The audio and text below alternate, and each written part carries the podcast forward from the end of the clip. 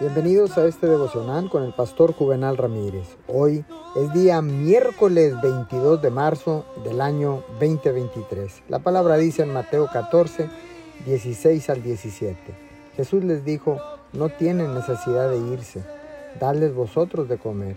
Y ellos dijeron, no tenemos aquí sino cinco panes y dos peces. Miles de personas hambrientas en el medio de la nada y Jesús le dice a sus discípulos, que le den algo de comer. Imposible. Pero Dios nunca le va a pedir algo sin darle la capacidad para hacerlo. La gente dice, sé que necesito perdonar, pero es muy difícil.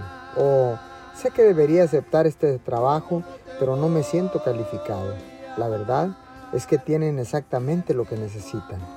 Cuando Jesús escuchó las excusas de sus discípulos, les dijo, ustedes me han dicho todo lo que no tienen lo único que yo quiero saber es lo que sí tienen. No se queden a los costados de la vida, intimidados, pensando en que no están calificados.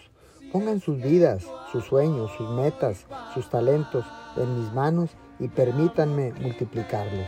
Eso es lo que sucede cuando usted le entrega a Dios todo lo que tiene y todo su corazón.